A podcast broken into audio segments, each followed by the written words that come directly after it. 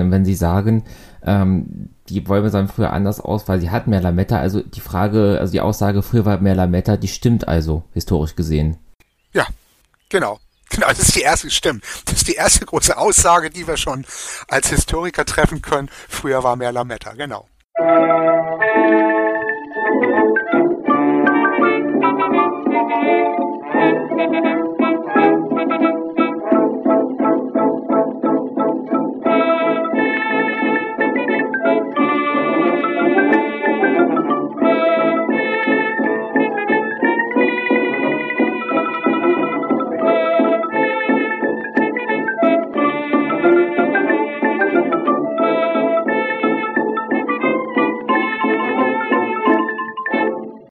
Dieser Folge von Geschichte Europas spreche ich mit Dr. Michael Merkel vom Archäologischen Museum Hamburg über die Digitalisierung historischer Bildquellen.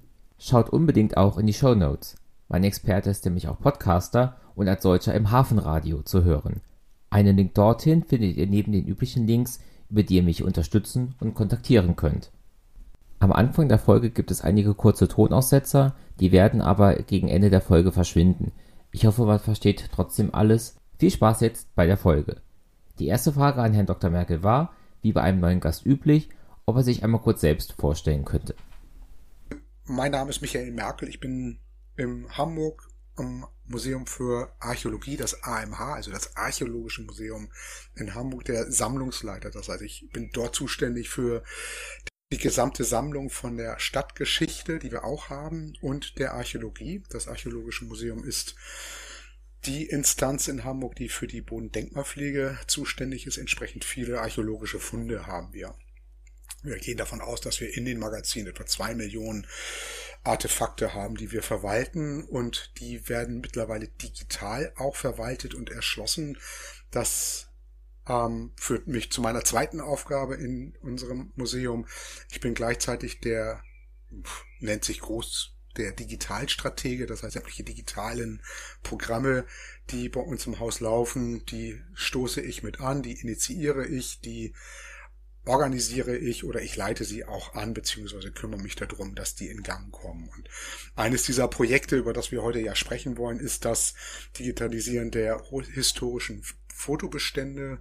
Das Museum hat etwa knapp 500.000 analoge Fotos im Bestand. Also analog heißt ähm, Glas-Negative, Schwarz-Weiß-Negative, Dias, all das, was man bis in die späten 90er Jahre eben als Filmmaterial eigentlich noch ausbelichtet hat, haben wir und Anlass und Ursache, das zu digitalisieren, ist einmal, dass wir unsere Bildbestände erschließen müssen und sichern müssen. Und sichern bedeutet nämlich, dass die Glasnegative zum Beispiel eine Halbwertszeit von etwa 100 Jahren haben.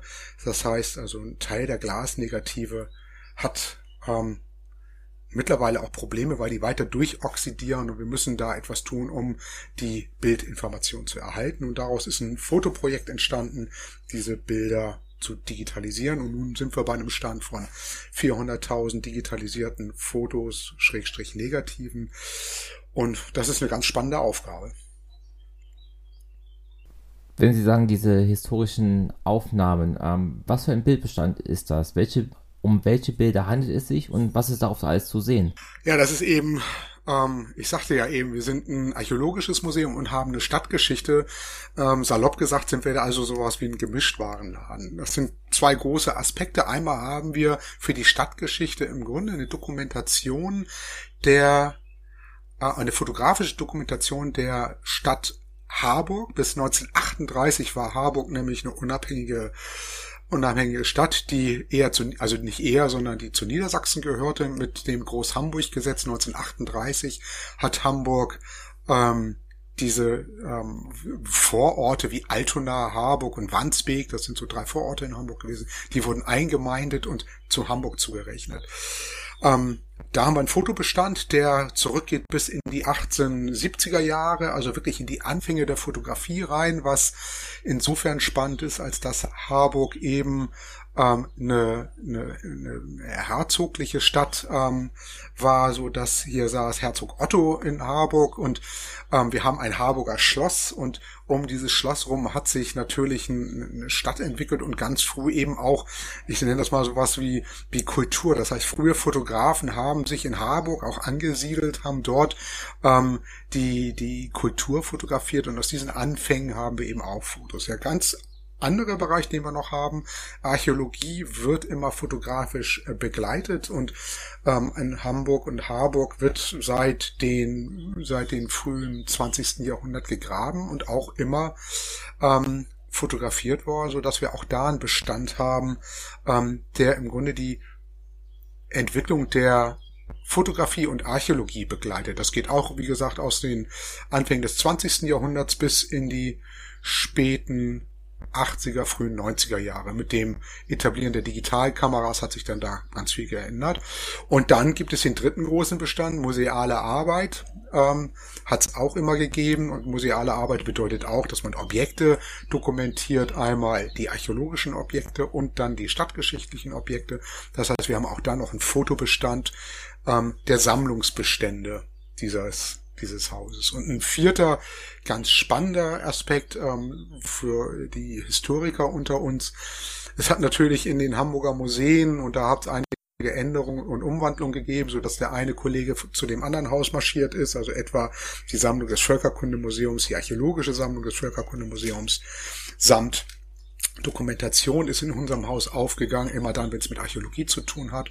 Dort hat es mal bessere Fachkollegen gegeben, mal ein bisschen schlechtere Fachkollegen und deren Bestände haben wir auch. Und wenn man ähm, sich überlegt, wie wir heute PowerPoints machen, dann ziehen wir und scannen wir was ein, wir digitalisieren das irgendwie und ziehen es in eine PowerPoint. Das hat man früher nicht gehabt. Man hat Diaprojektoren gehabt und hat Repros gemacht und heute haben wir die Vorträge von ähm, älteren und oder doch forschungsgeschichtlich relevanten Kollegen haben wir in Form von Dias, die haben wir auch alle digitalisiert und theoretisch könnte man etwa die Vorträge von Willi Wegewitz, der, der Gründer des, äh, des Helms-Museums, was heute das Archäologische Museum ist, könnte man die Vorträge rekonstruieren. Also im Grunde ein großer Kessel buntes, was wir da an Fotobeständen Sie haben ja eben gesagt, dass diese Bilder aufgenommen wurden, auch weil dann in Harburg sich so eine Szene entwickelt hat, die diese frühe ähm, Fotografie gemacht hat. Ähm,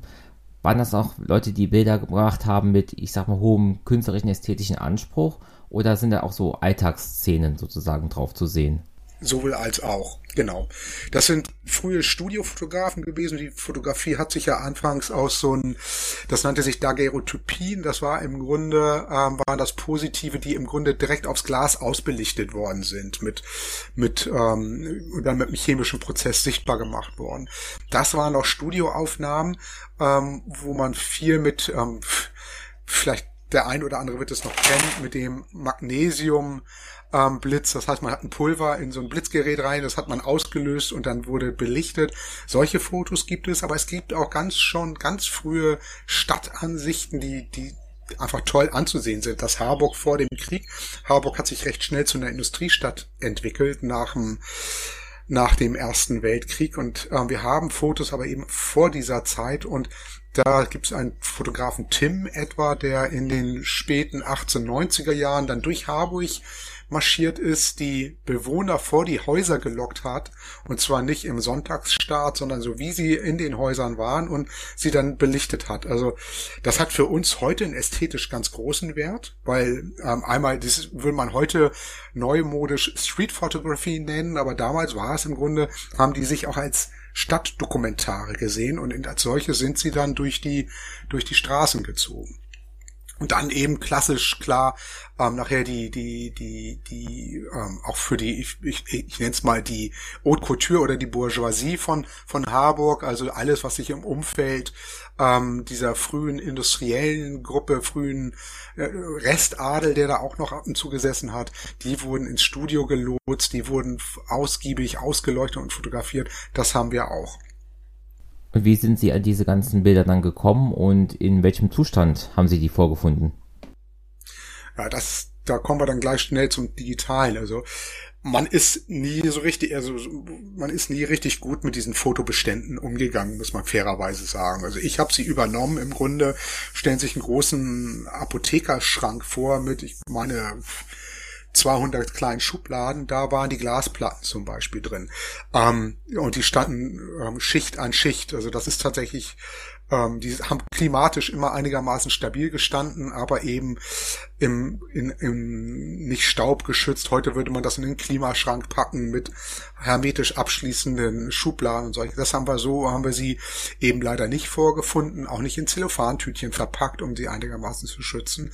Das war eigentlich der ganz große Grund, warum wir gesagt haben, wir müssen die Glasplatten jetzt unbedingt angehen weil gerade die eben dadurch, dass sie weiter an dem Luftsauerstoff waren, weiter ähm, am Oxidieren waren und da mussten wir einfach was tun. Besser sah es für die späteren Bestände aus, also all das, was etwa im Museum nach dem Zweiten Weltkrieg fotografiert worden ist, da haben die jeweiligen Sammlungsverwalter und ähm, Kustoden schon eher aufgepasst, da gibt es Filmnummern und und und. Das haben wir eigentlich ganz gut ähm, übernommen. Aber großes Thema für all diese Fotobestände ist eben, dass wir nicht so richtig gute ähm, Informationen zu dem einzelnen Bild haben. Wir haben immer nur das, was draufsteht. Interessanterweise sind die Altbestände dann nochmal mit einer Karteikarte versehen. Das hilft teilweise eben auch. Wenn da aber irgendwo ein Zahlendreher drin ist oder dass die stringent verfolgte, verfolgt wurde, denn ist auch da der, da ist das auch da eher Ausgrabung, die man macht, da ist es auch Forschung, die man machen muss, um an die, die Bildinformation sauber zu verschlagworten. Weiß, Sie hatten Sie schon die Zahl gesagt, um wie viele Aufnahmen sich das insgesamt handelt? Ja, das ist, ich, ich habe vorhin die Zahl eben mal für so von knapp 500.000 Negativen, also Einzelbildern ähm, ähm, gesprochen. Wir sind aktuell bei knapp 400.000 Bilder, die wir digitalisiert haben. Das sind aber wirklich immer Einzelbilder und das ist wirklich auch ungefiltert. Das ist, das sind Repros dabei, da sind auch Bilder digitalisiert worden, weil das, bei der Masse kann man keine Auswahl treffen. Da sind ähm, unscharfe Bilder oder ein Studiofotograf beziehungsweise der Dokumentar im Museum hat von jedem Objekt fünf Bilder gemacht. Eine Blende rauf, eine Blende runter, einmal die, die, die Blende optimal.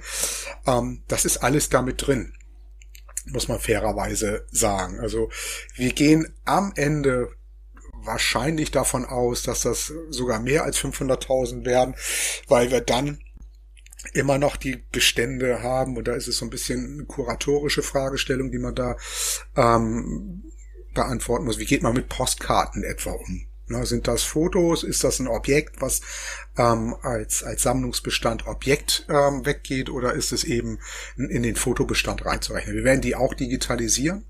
Wir werden sie auch mit in die Bilddatenbank nehmen, weil sie von der Bearbeitung nachher einfach auch für das Projekt, was ich, über das wir gleich noch sprechen werden, einfach spannend sind, weil wir da eben mehr Bildinformationen haben und mittelfristig will man ja auch die fotografischen, die frühen fotografischen Ansichten von einer Stadt etwa wie Harburg ähm, abgleichen mit den Postkartenabsichten. Ja, weil dann wird's nachher ähm, ein Gesamtprojekt, ne, dass man verschiedene Ansichten einzelner Stadträume auf einmal bekommt.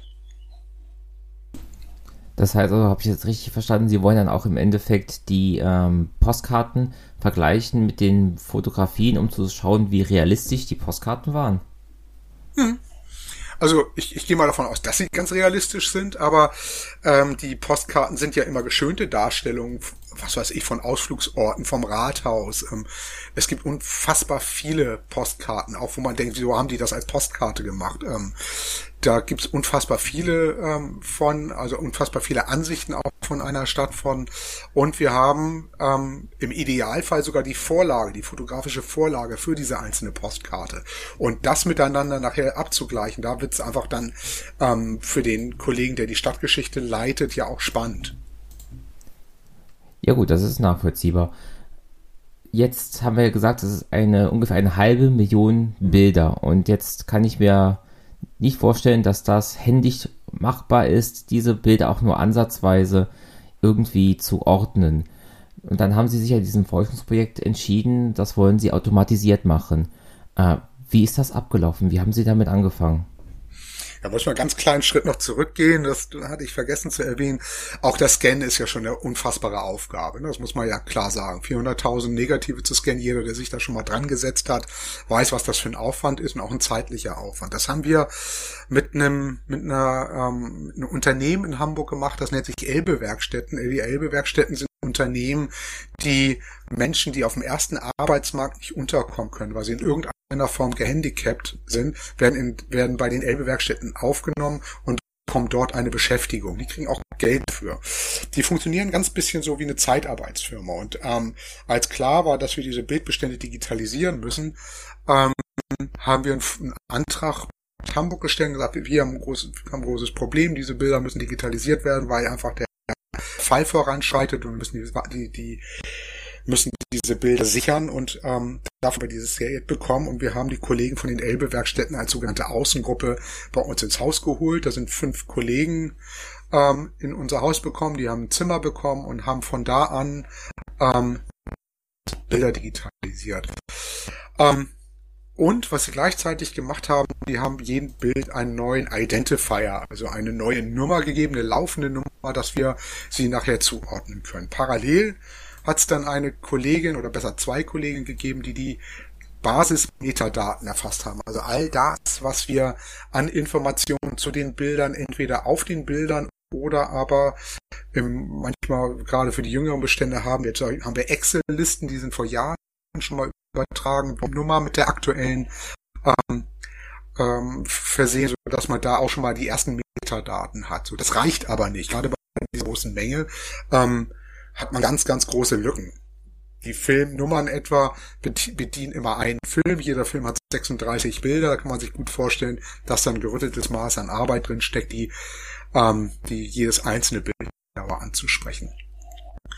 Was haben wir gemacht? Wir haben gesagt, gut, das läuft und wir haben dann gesehen, dieses Projekt läuft irgendwann aus. Wir haben die Fotos, werden die bald alle digitalisiert haben. Was machen wir dann? Und dann haben wir zusammen mit den Elbe-Werkstätten und ähm, und ähm, den IT-Dienstleistern in Hamburg überlegt, was kann man denn machen? Und da sind wir ganz schnell auf die Idee gekommen, dass das eigentlich nur automatisiert gehen kann. Also das heißt zum Fachbegriff für Datenenrichment. Datenenrichment funktioniert aktuell bei Datenbanken ganz oft so, dass es Tools gibt, die im Internet ähm, etwa zum Thema Mona Lisa das Internet durchsuchen und alles, was zum Thema Mona Lisa zusammenstellen und zu dem Datensatz Mona Lisa dazu packen. Und dann kann man gucken, wie, und dann kann man noch Tools weiterentwickeln, die die Qualität dieser Daten ähm, bewerten. Das geht alles das funktioniert alles. Das funktioniert bei den Bibliotheken ganz hervorragend. Die sind, haben ganz lange Erfahrung in Metadatenerfassung.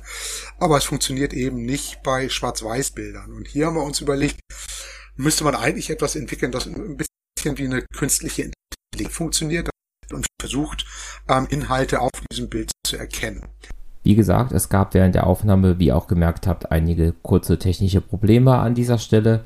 Um es nochmal hier zu sagen, die künstliche Intelligenz wurde dazu eingesetzt, die Bilder zu bewerten und darauf Dinge zu erkennen.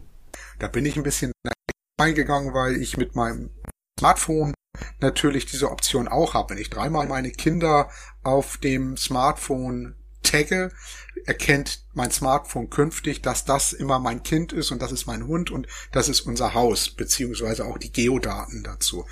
Das funktioniert mit historischen Bildern aber nicht so. Das hatte ich mir tatsächlich leichter vorgestellt. Es gibt ähm, Google, es gibt Anbieter, die können das auch einigermaßen, aber eben für historische Bilder nicht so gut. Also haben wir uns hingesetzt und geguckt, wie kriegt man die Metadaten tiefer erschlossen und haben dann ähm, gesagt, wir brauchen jemanden, der das kann. Und da gibt es in Hamburg einmal die Universität, aber die haben nicht so richtig die, die Ressourcen, wobei das auch zeitaufwendig ist. Und dann gibt es in Hamburg einen großen Dienstleister, der nennt sich Dataport, der stattet sämtliche ähm, öffentlichen Einrichtungen, also der städtischen Einrichtungen mit IT aus. Also eigentlich schafft er die Infrastruktur, Netzwerk, dass ein Rechner auf dem Tisch steht und einen Zugang zum Internet hat. Ehemals ist ein halbstaatliches, ganz großes Unternehmen und die sind ansonsten recht sperrig eigentlich. Ne? Ich darf nichts auf meinen Rechnern äh, installieren, ich bin da sehr reglementiert, aber die haben sehr viele, die sehr auch ähm, an Projekten arbeiten. Dataport sieht da drin tatsächlich ein Geschäftsmodell. Hat gesagt, gut, wir machen ein Projekt daraus, sechs Monate testen wir mal, ob sowas möglich ist und ähm, ob es möglich ist, eine Software zu entwickeln, die eine Bilderkennung macht. Die hat, dann wurden innerhalb dieser sechs Monate andere Museen ins, äh, ins Boot geholt, um zu gucken, wie könnte so ein Geschäftsmodell mittelfristig aussehen, was kann man ähm, was kann man denen anbieten, was muss gemacht werden, was muss die Software können. Und daraus ist dann ein Projekt geworden, was jetzt im ähm, Ende März abgeschlossen war, ein Pilotprojekt. Und äh, nennt sich dann, ähm, das hat den schönen Titel, am Anfang war mehr Lametta. Da haben wir tatsächlich getestet an einem ausgesuchten Bildbestand, wie man mit historischen vor den 50er Jahren, weil es musste ein klein, kleiner Bestand sein, erstmal, wo wir sehr genau wissen, was drauf ist. Wie kann man aus diesem Bildbestand bestimmte Informationen rausziehen und diese über eine Schnittstelle nachher ausspielen in eine Bilddatenbank. Okay, das ist schon mal ein super Überblick. Ich habe noch einige Fragen. Also vorneweg ähm, ging es mir nochmal um das Handling der Originale und wirklich die technischen Gerätschaften, mit denen dieses ja, analoge Bild in, auf den PC kommt. Also wie genau ist da, die, sind da die Arbeitsschritte, dass eine, eine Dia, ein Foto, auch auch eine Glasscheibe, dass die als digitales Bild vorliegen? Also, das ist tatsächlich so passiert, dass wir mit den Elbe-Werkstätten, die sind mit ihrer Technik zu uns gekommen. Das heißt, sie haben die Rechner aufgebaut, die haben von Apps einen Flachbildscanner mitgebracht, die in der Lage sind, von Kleinbild bis Großbild alles zu scannen. Das musste ein in sich geschlossenes System auch sein. Ähm, die durften also nicht bei uns auf dem Server einmal aus Datenschutzgründen für Dataport, die durften nicht bei uns auf dem Server arbeiten, weil es externe sind. Zum anderen macht das aber auch insofern Sinn, es kann keiner in der Zeit auf den Daten, ähm, mit den Daten arbeiten, solange sie nicht übergeben sind. Also es ist für beide Seiten eine, Sicherheit gewesen, dass man saubere Daten auch bekommt, und zwar in dem Zustand, wie die Kollegen bei den, von den Elbe-Werkstätten das eingescannt haben. Die haben von uns dann Bildbestände bekommen, also diese Schubladen, die ich vorhin beschrieben hatte, ähm, die haben wir denen dann hingestellt. Das heißt, die haben dann pro Mitarbeiter äh, 50 Glasnegative bekommen. Es man hat sich vorher geeinigt, in welcher Art und Weise gescannt wird. Wir haben es ähm, als TIFFs in 1200 dpi wird das alles gescannt, weil wir, ähm, man könnte es natürlich höher aufgelöst machen, man kann es aber auch niedriger aufgelöst machen, aber 1200 dpi reicht bei einem Glasnegativ immerhin für knapp A4 Ausdruck und für einen Kleinbildnegativ für A5 quer, sodass das immer Bilder sind, mit denen man erstmal gut arbeiten kann. Ähm, alles andere wäre zeitlich und auch speichermäßig nicht händelbar gewesen. Die haben sich also hingesetzt ähm, und haben angefangen zu scannen. Die haben eine laufende Nummer von uns bekommen. Die ähm, weil diese ähm, jedes Bild muss natürlich immer wieder gefunden werden. Diese laufende Nummer wurde konsequent durchgehalten, musste ja auch durchgehalten werden und dann das sagte ich vorhin schon, hat es eine Kollegin aus dem Haus übernommen und hat diese laufenden Scan-Nummern mit den schon vorhandenen ähm, Filmnummern abgeglichen. So, dass das also miteinander matcht. Die laufende Nummer, die Scan-Nummer mit der, ähm, mit der Filmnummer aus dem Sammlungsbestand. So, und dann hat man im Grunde auf der einen Seite einen großen Ordner mit, mit ähm, Digitalisaten und auf der anderen Seite eine endlos lange Excel-Liste, ähm, die ähm, ja, die sich die miteinander über die laufenden Nummern und der Inventar oder der der Signatur ähm, verbunden sind und damit kann man dann weiterarbeiten. Das sind dann die Daten, die jetzt als nächstes in eine große Bilddatenbank einfließen sollen und werden. Da sind wir gerade mit Hochdruck dran. Diese die Migration der Metadaten, so nennen wir das, die findet aktuell gerade statt. Wie sind Sie denn dann mit den ähm, Fällen umgegangen, wo Sie die Provenienz nicht kannten, also wo Sie nicht wissen, ähm, wo das ist oder wann das Foto gemacht wurde? Was haben Sie da in die Metadaten eingetragen? Das ist erstmal nur die laufende Nummer die Filmnummer. Und dann gibt es ja so ein paar Metadaten, gibt es ja immer. Ne? Man hat ja Material und Technik das wird eingetragen, das Format wird eingetragen, Kleinbild, Glasnegativ, ähm, Dia, sowas kann man ja schon eintragen. Also in dem Moment ist es ja irgendwie findbar. Die spannende Frage wird nachher sein, mal jenseits jetzt von dem KI-Projekt, ähm, wie geht man mit solchen Beständen tatsächlich um? Ne? Also wie kriege ich raus, ob das was Spannendes ist oder nicht? Und ich fürchte, das geht mittelfristig nach wie vor nur, dass man irgendwie so eine kritische Masse oder dass man eine Masse von Bildbeständen hat, wo man jemanden ransetzen muss und sagst so, pass auf, du nimmst dir jetzt diesen Bestand vor und ähm, guckst mal durch, was, was noch, was ist da noch rauszukitzeln. Dann würde ich aber als nächstes auf jeden Fall gerne auf das ähm, Projekt, früher war mehr Lametta, das Sie eben ja schon angesprochen haben, ähm, eingehen. Erstmal, ich finde den Namen so super, das ist also für ein Forschungsprojekt Spitzenname. Äh, da haben Sie halt ja eben gesagt, Sie haben versucht, die KI auf Weihnachtsbäume zu trainieren. Wie ist das abgelaufen? Äh, die, die, auch da ein klein, kleines Vorwort dazu. Ich sagte ja, das Projekt ist dann irgendwann ausgelaufen, also die, die Digitalisierung ist dann irgendwann ausgelaufen, weil wir einfach nicht mehr das Geld hatten, weiter zu digitalisieren, sind sehr, sehr, sehr weit gekommen. Ähm, und ähm, ich, wir hatten auch die Idee zu sagen, so wir würden gerne aber weiterarbeiten. Wir würden gerne, dass das fortgesetzt wird. Wir würden gerne alles digitalisiert haben und mussten neue Anträge schreiben. Und dann haben wir gesagt, gut, wir wollen einen, wir würden gerne auch über den Tellerrand gucken. Wir würden gerne die Kollegen von den Elbe-Werkstätten gerne weiter bei uns beschäftigen, weil das in der Zusammenarbeit großartig war. Ne? Das waren Menschen, als, als Beispiel etwa ist ein Kollege dabei gewesen, der äh, mochte nicht gerne in, in Menschenmengen sich bewegen.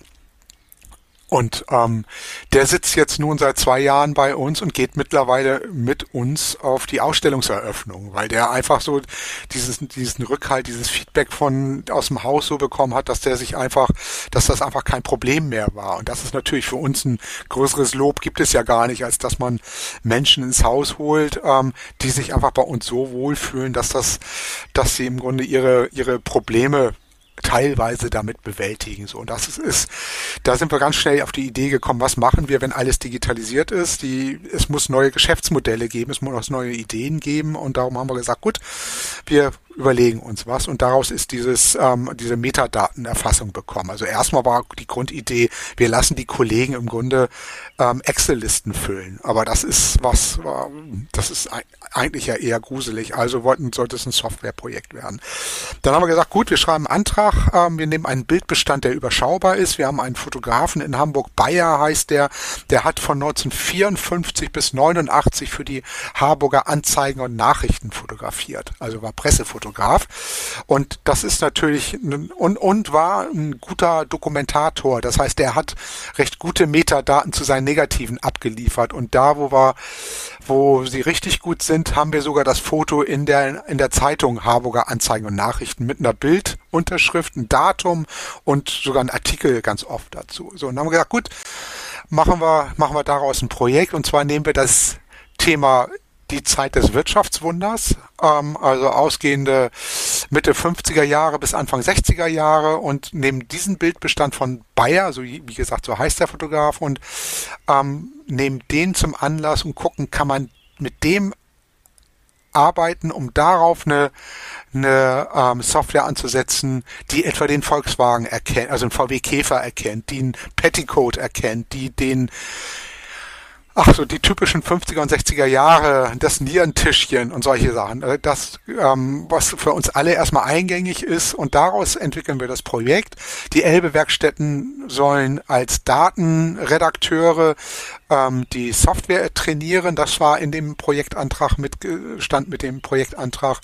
Es geht um ein Projekt, ähm, was etwa 20.000 Fotos beinhaltet und dann kam man ganz schnell auch an die Grenzen von so einer KI. Die ist nämlich tatsächlich erstmal nicht intelligent, sondern die muss ganz doll trainiert werden. Also lief es schnell darauf hinaus, dass es eben nicht, wie Herr Merkel sich das vorstellte, dass man Mode nimmt oder Autos nimmt, sondern man konnte sich auf zwei, drei Merkmale konzentrieren, an die diese Software trainiert werden muss. Und das waren eben Tannenbäume. So. Und das ging am Anfang, dann haben wir über 1000 oder 2000 Fotos von Tannenbäumen aus dem Internet gesucht und immer ähm, den Tannenbaum auf dem Bild getaggt. Das heißt also ähm, einen Rahmen um den Tannenbaum gezogen und gesagt, das ist ein Tannenbaum. So funktioniert dieses ähm, Trainieren von von Algorithmen. Und das haben wir dann abgeglichen mit dem Bestand Bayer aus den 50er Jahren. Also immer dann, wenn da ein, hat, war die Idee, so war die Idee, immer dann, wenn da ein Tannenbaum bei Bayer ist, müsste ja, so die, die Theorie, ähm, die den Tannenbaum erkennen, weil wir sie ja vorher mit über 2000 Tannenbäumen aus dem Internet ähm, trainiert haben. Das ging aber nach hinten los, weil ähm, die Tannenbäume heute sehr amerikanisch geprägt sind, selbst wenn sie aus Russland, Polen oder China kommen. Und in den 50er Jahren sahen die einfach anders aus. Und die KI hat eine ganz, ganz schlechte Trefferquote da geliefert, ähm, so dass das einfach nur einfach so nicht funktioniert hat. Also Learning by Doing. Also man muss auch mal auf die Nase fallen. Also musste mal gucken, woran es liegt. Und dann kam eine der Entwicklerinnen von Dataport auf den Dreh. Ja, die Tannenbäume sehen ja auch anders aus. Die hatten nämlich Lametta. Und ähm, die prägte dann eben auch den Spruch, früher war mehr Lametta, das ist genau der Grund. Und so ist es dann eben zu diesem KI-Projekt gekommen, früher war mehr Lametta. Also einfach ausgehend von der Schwierigkeit, die man ähm, die man mit der Entwicklung einer solchen Software hat, dass man, was man da zu bedenken hat. Und heute sind wir schlauer. Wir wissen, wie man die Objekte taggen muss, als das, damit sie auch eben für eine Software funktionieren. Oder labeln. Labeln ist der richtige Begriff übrigens. Das heißt, die erste Version dieser KI konnte dann wirklich nur halt einigermaßen zuverlässig einen Weihnachtsbaum erkennen. Wenn Sie sagen, ähm, die Bäume sahen früher anders aus, weil sie hatten mehr Lametta, also die Frage, also die Aussage, früher war mehr Lametta, die stimmt also, historisch gesehen. Ja, genau. Genau, das ist die erste, stimmt. Das ist die erste große Aussage, die wir schon als Historiker treffen können. Früher war mehr Lametta, genau. Jetzt stelle ich mir das schwierig vor, wenn Sie jetzt an die nächsten Bilder rangehen und sagen, okay, jetzt wollen wir aber den Nierentisch, jetzt wollen wir den Petticoat, jetzt wollen wir den VW Käfer. Ähm, wo kriegen Sie dann diese Trainingsbilder jetzt her, beziehungsweise welche Objekte wollten Sie dann als nächstes erkennen lassen? Genau, das ist das ist ganz schwer. Es gibt ähm, so, also das nennt man vorgelabelte Instanzen. Da gibt es es gibt Menschen, die verdienen damit Geld, ähm, Bilder zu labeln.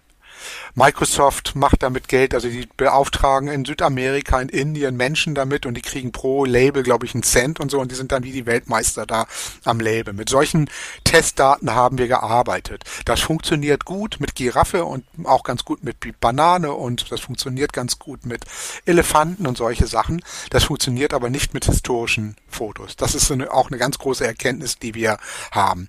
Ähm, Google macht das nochmal anders, bei Google funktioniert das nochmal anders, aber bei Google funktioniert das deshalb, weil die riesen Rechenzentren und riesen, riesen, riesengroße Datenmengen haben. Da ähm, funktioniert manches ganz gut. Es gibt ja diese, es gibt ja innerhalb von Google auch dieses Tool ähm, Bilderkennung, aber es funktioniert trotzdem eben auch nicht mit historischen Darstellungen. Und da sind wir jetzt bei diesem Thema, was was ähm, was machen muss. Es geht tatsächlich nicht anders, als dass man Menschen ausbildet ähm, als Datentrainer oder doch als, als, als KI-Trainer, möchte man sie fast nennen, ähm, Bilder zu labeln. Und zwar muss man Bilder dann, gerade jetzt die historischen Bestände, alles, was auf einem historischen Bild zu erkennen ist, muss man erstmal labeln. Das ist eine unglaubliche Fleißarbeit.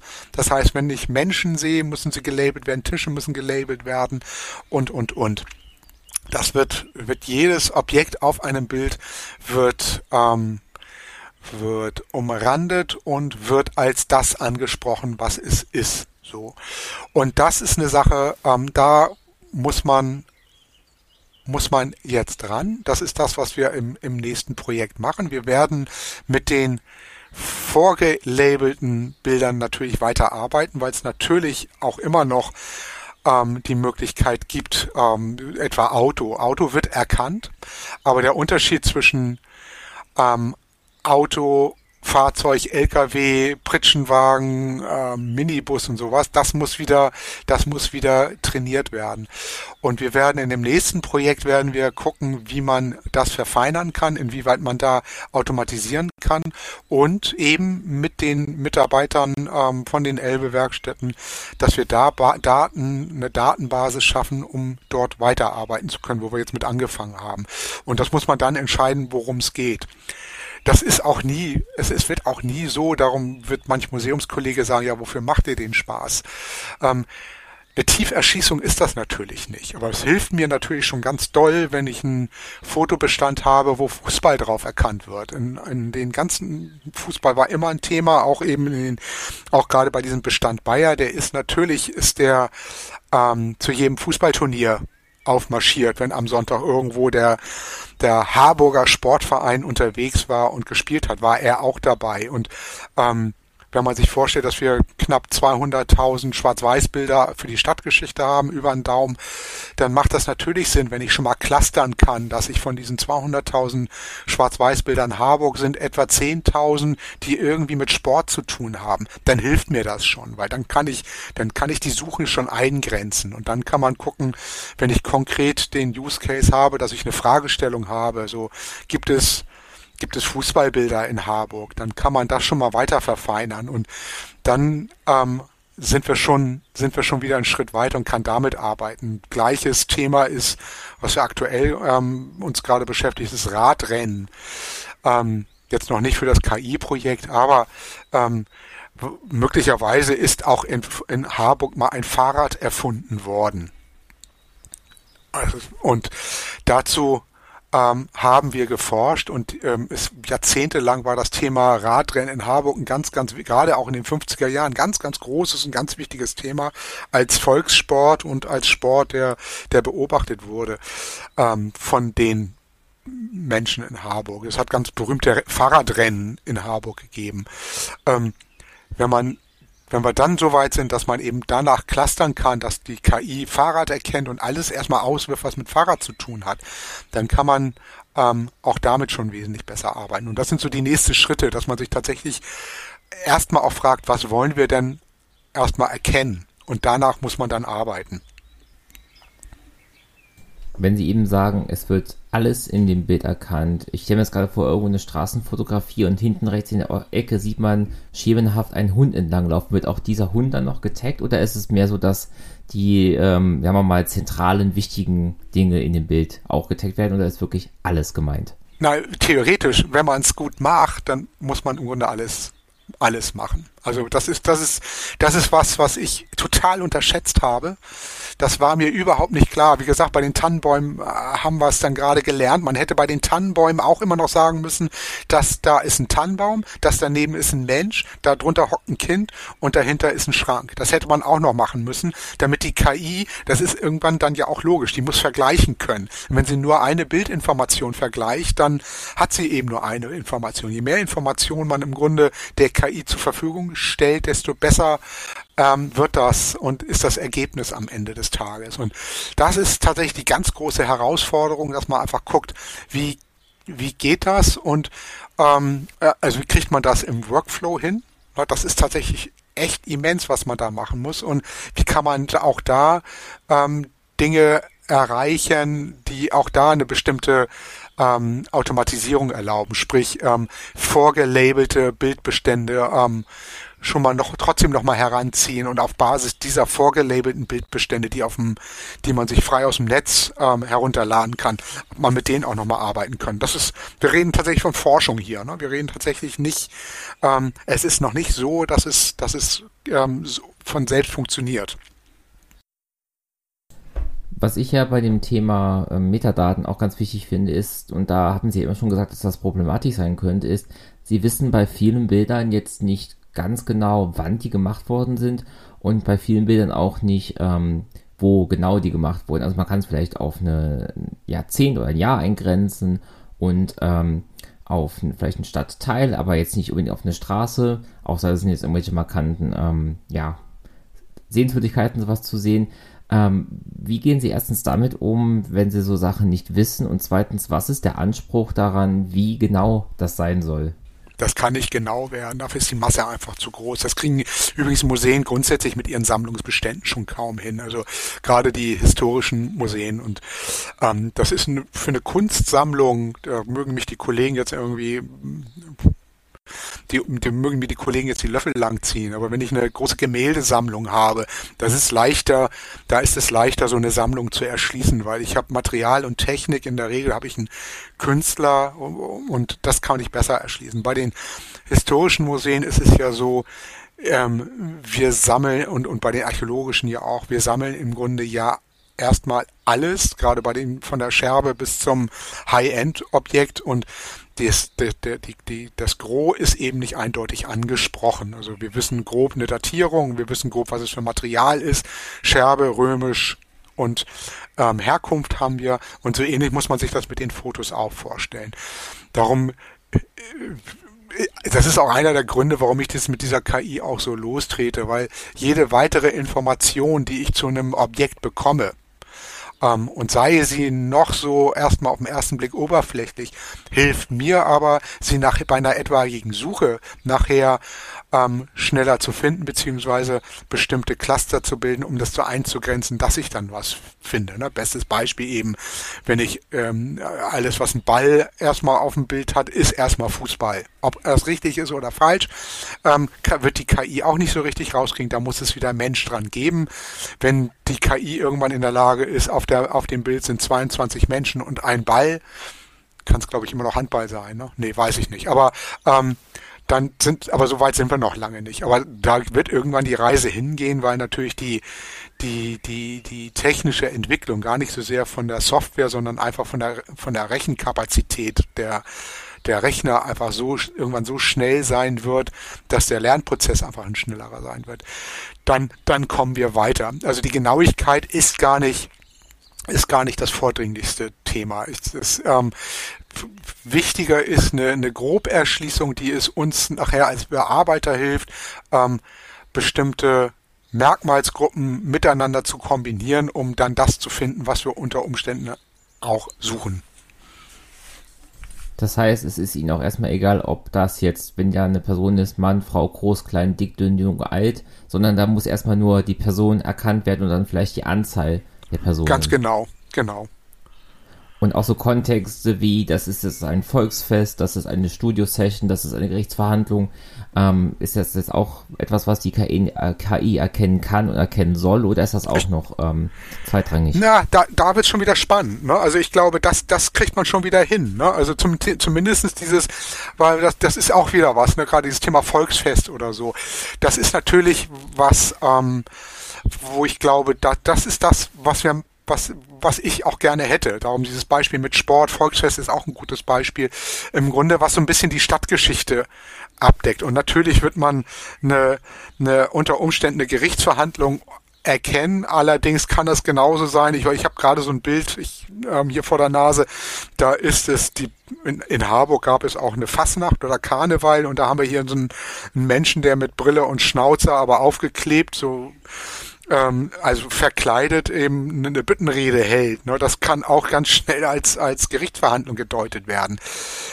Aber nochmal, selbst wenn, dann habe ich zumindestens die Chance zu sagen, wenn ich auf der Suche bin nach Gerichtsverhandlungen in Hamburg oder Harburg, kann ich solche Bilder rausschmeißen, weil sie eher ja die Ausnahme werden und sagen, das ist keine Gerichtsverhandlung, sondern das ist jetzt hier Karneval in Harburg. Also ich, wie gesagt, es, es, es geht alles in die Richtung, ähm, die, die, das Handling der Daten leichter zu machen, bevor ich gar keine Information habe.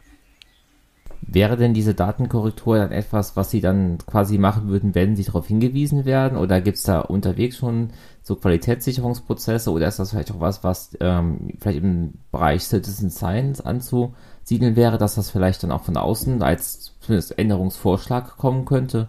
Da reden wir von Partizipation, genau. Das ist ein Thema, ähm, so, so Crowdsourcing mäßig. Das ist ein, das wäre ein Schritt, den man dann macht. Das ist auch was, was, was unfassbar spannend ist. Das ist auch gerade das, was, was, was in Hamburg ein, ein starkes Thema sein könnte. Der Hamburger an sich klebt ja sehr an der Scholle. Das heißt, ähm, der Hamburger bewegt sich ungern gerne weg und wenn er in Harburg oder in einem anderen Stadtteil geboren wurde, dann ist er nicht Hamburger, sondern dann ist er Harburger oder Barmbeker oder Wandsbeker oder Altona.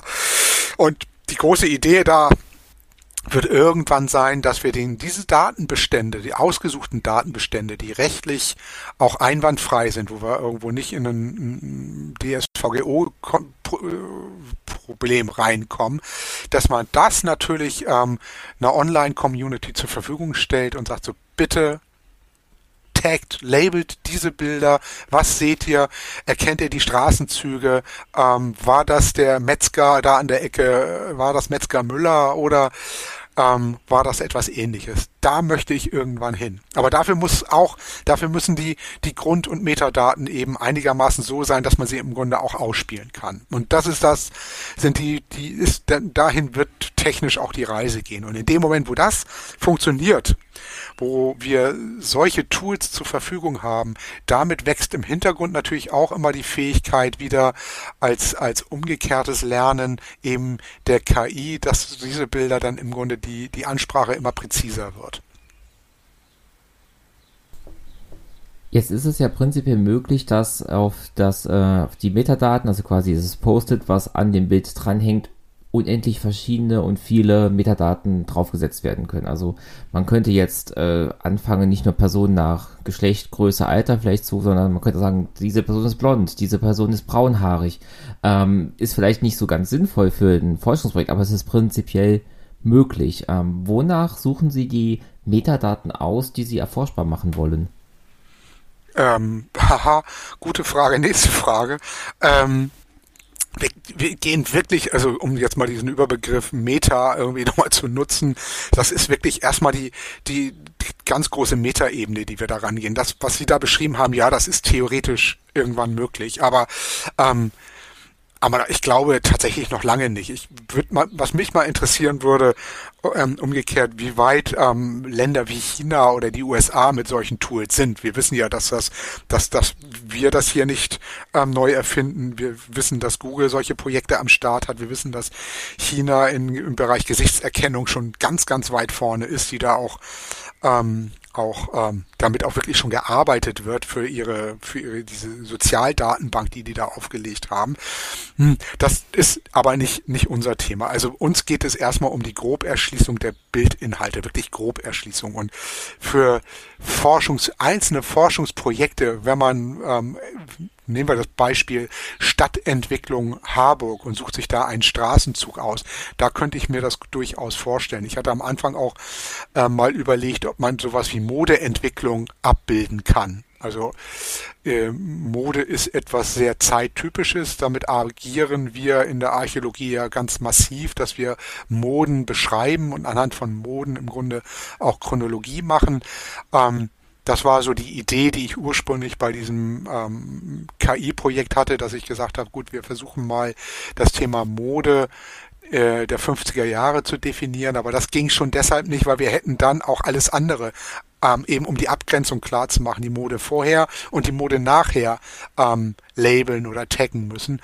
Von daher wird das ganz einfach schwierig. Ich glaube, das wird nachher die Zeit mitbringen. Und ich glaube, das ist so ein bisschen wie ein Dominostein-Effekt. Wenn wir es hinkriegen, dass wir die Grunddaten erfassen, wenn wir es zum Beispiel hinkriegen, dass wir mit einer, ähm, einer offenen Online-Community bestimmte Bildbestände uns vornehmen und die ähm, über Crowdsourcing, über Crowd ähm, Lösung, Schwarmintelligenz, wie immer man es nennen will, genauer anzusprechen, dass man dann ähm, dass man dann ähm, nachher zu einem, zu einem relevanten Datenbestand kommt, mit dem man doch tiefergehend arbeiten kann, als ich mit meinen, das ist ein Auto, das ist ein Fahrrad, das ist ein Elefant und das ist ein Tannenbaum mit Lametta und einer ohne Lametta. Das ist was, das dauert noch. Nochmal, ne? es ist tatsächlich noch richtig Forschung, die da drin steckt. Ähm, das wird noch dauern, aber ich glaube, das Potenzial, da bin ich völlig bei Ihnen, das ist ganz sicher da. Man könnte sich auch vorstellen, war auch eine Idee, Herbert, der, der Wahlkreis von Herbert Wehner war eben auch Harburg. Und ich hatte kurzzeitig die Idee, dass man eben so Prominente irgendwie erkennen kann. Ähm, und das im Grunde automatisiert erkennen. Aber da geht's auch wieder, da muss die, die, die Bildqualität auch so gut sein, dass es funktioniert. Und Mittlerweile ist ja das digitale Bild hat eine viel größere äh, Datendichte und damit auch Abbildungsgenauigkeit als die Schwarz-Weiß-Negative aus den aus der äh, gerade aus den Zeit aus der Zeit ab fünf, also mit dem Kleinbild ab den 50er Jahren. Ne?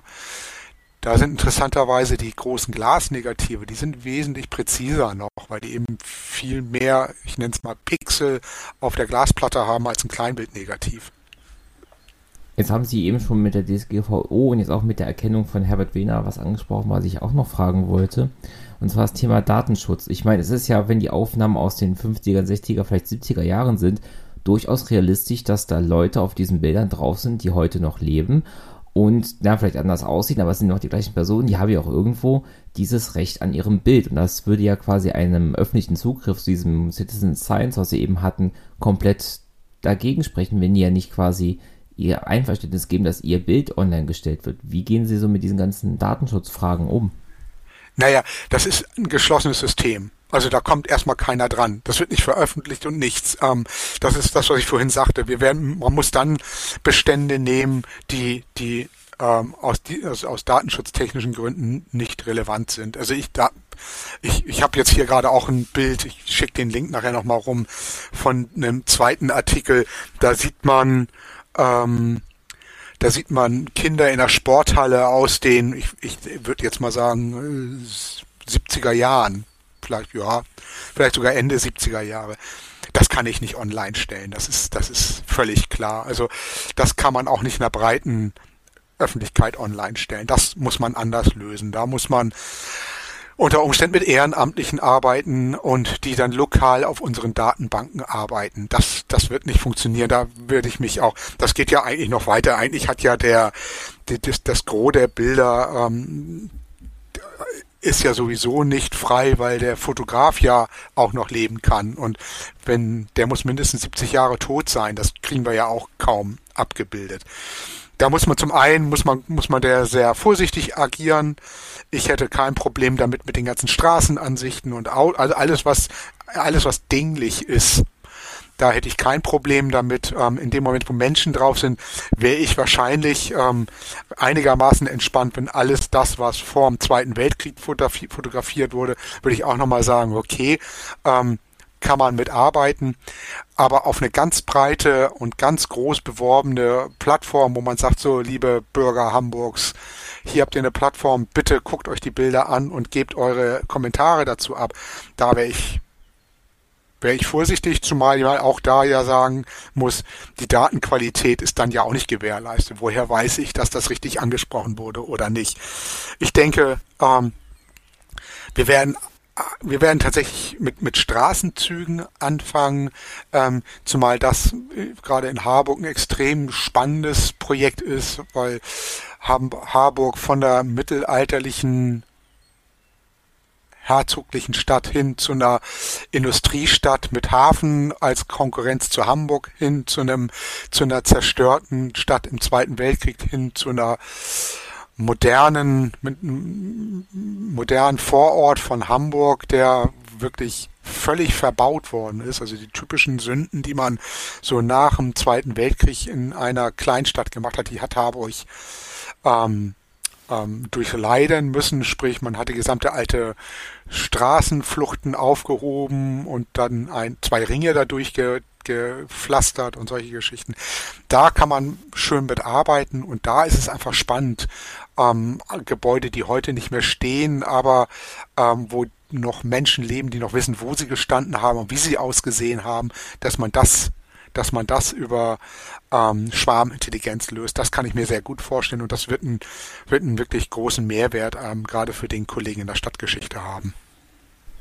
Sie haben ja eben auch gesagt, dass diese Glasscheiben, die Sie in diesen Schubladen vorgefunden haben, ja äh, schon teilweise im Prozess des Zerfalls quasi ähm, in Begriffen waren. Also die, diese Glasplatten waren schon dabei, ähm, ja, sich aufzulösen.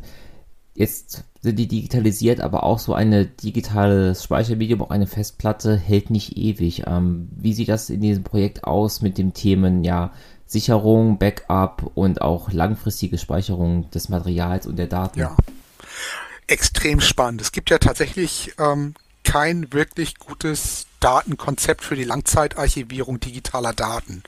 Soweit ich weiß, nur auch weltweit nicht so richtig, außer dass man Datenträger produziert und die in der Schweiz in irgendeinem Stollen ähm, sichert und hofft, dass die dann in 200 Jahren noch lesbar sind. Es gibt so, einzige, was wohl tatsächlich ganz gut funktioniert, sind Mikrofilme.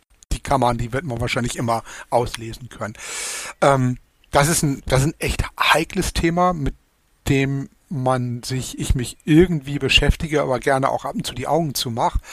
Denn es ist ja klar, dass ich ein Inventarbuch, was ähm, wir im Museum haben, was 1870 von Johanna Mestorf handgeschrieben ähm, angelegt wurde, mit dem ich heute noch arbeite, ähm, da weiß ich nicht, ob es in 100 Jahren mit meinem, mit meiner digitalen, mit meinem digitalen Inventarbuch noch jemand wird arbeiten können. Darum, da muss man sich Gedanken machen. Was wir gemacht haben, ist, wir haben die gesamte IT, das war vorher auch nicht der Fall, das ist in den letzten drei Jahren auch eben passiert, haben wir zu einem von einem selbstverwalteten und selbstadministrierten Netz inklusive eigenen Server und Speichermedien haben wir hin zu dem zu, zu dem ähm, städtischen Dienstleister Dataport gepackt, die immerhin große Rechenzentren, drei große Rechenzentren oder zwei große in Hamburg, eins in Schleswig-Holstein und eins in Niedersachsen haben, ähm, haben wir dorthin migriert mit der Sicherheit, dass da die Daten ähm, zumindest die nächsten 75 Jahre erstmal sicher sind. Einfach weil das die Gewährleistung ist, die, die einräumen, solange es eben Dataport noch gibt. Na, da muss man ja, wer weiß, was in 75 Jahren ist. Ähm, ähm, so, aber sie liegen nicht mehr bei uns auf dem Server, sie werden nicht mehr von mir oder einem Kollegen betreut, sondern sie werden ähm, ständig auf dem neuesten Stand ähm, der Technik ähm, gesichert und mehrfach gesichert, das ist das, was wir tun können. Momentan können wir tatsächlich nicht mehr tun. Außer sie vielleicht nochmal auszudrucken. Und das Ganze, die, ähm, ja, das Handling, die Speicherung, die Bearbeitung ist ja auch ein Kostenfaktor. Was sind da die einmaligen, was sind die laufenden Kosten und wie bestreiten Sie die?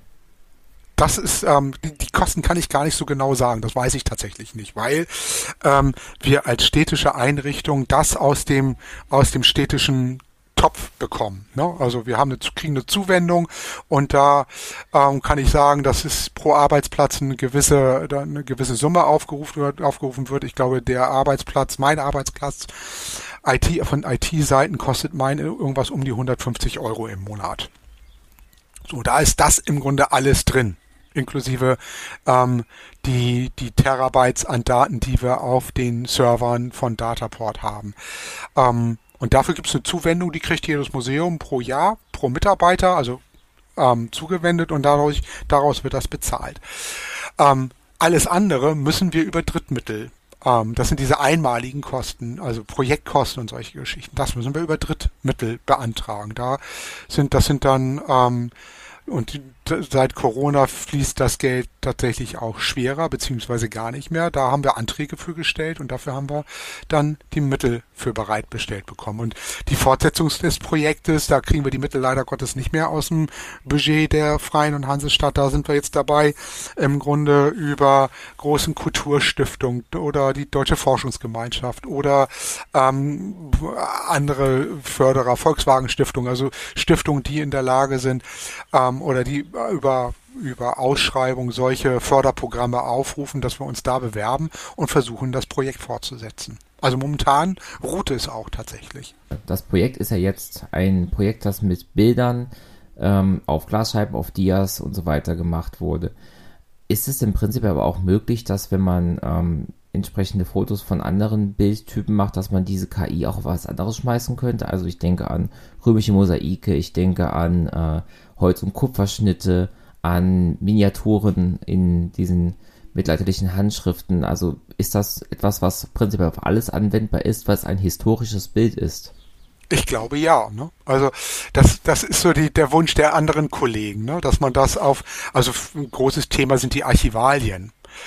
Ähm, dass das äh, auch die, die, die auch die Schriftgutarchive, ähm, das ist ähm, ist ein großes Thema. Immer schwierig wird es nachher mit der, mit der Schrifterkennung, Handschriften zu erkennen, ist einfach schwierig. auch schon für uns als Mensch mit, mit dem, mit der KI zwischen den äh, Schulterblättern. Ähm, aber ähm, für Gemälde wird sowas auch gemacht. Da gibt's auch, gibt es auch Projekte. Ähm, Gerade in Baden-Württemberg gibt es ein Projekt, in Berlin gibt es ähnliche Projekte, die da, die da dran sind. Ähm, ja, das ist ganz sicher denkbar. Römische Mosaike, glaube ich, ist sogar noch, stelle ich mir, stelle ich mir gar nicht so schwierig vor, weil wir da ja ein sehr, ähm, wie sagt man, das ist ein, ist es ein begrenzter Bilderkanon. Also man, man weiß sehr genau, was es gibt. Man, das ist, ähm, das ist von der Datenmenge gar nicht so groß und die Aufschlüsselung der, ähm, die, ich nenne es mal die grobe Pixelstruktur von so einem römischen Mosaik, spricht ja eher, spricht ja eher dafür, dass es leichter zu erkennen ist, beziehungsweise leichter, ähm, doch leichter zu erkennen ist, als es jetzt ein, ein Schwarz-Weiß-Negativ, was, ähm, was eine, auch räumlich eine gewisse Tiefe hat. So, ähm, das kann ich mir gut vorstellen, dass das irgendwann funktionieren wird.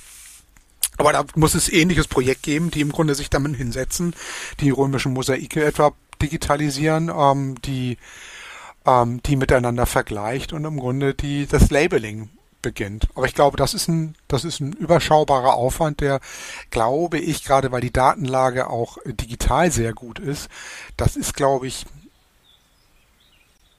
wäre ein Projekt für Coding Da Vinci. Also es wäre mal ein schönes Projekt für so eine Hacker, so ein, so ein Kultur-Hackathon, wo man mit solchen, wo man so ein Projekt, so eine Fragestellung mal anstrebt und sagt so, wir haben hier im Bestand Rheinisches Landesmuseum von so und so viel ähm, digitalisierten Darstellungen römischer Mosaike, kann man damit und kann man mit KI und diesen Bildern etwas machen. Musik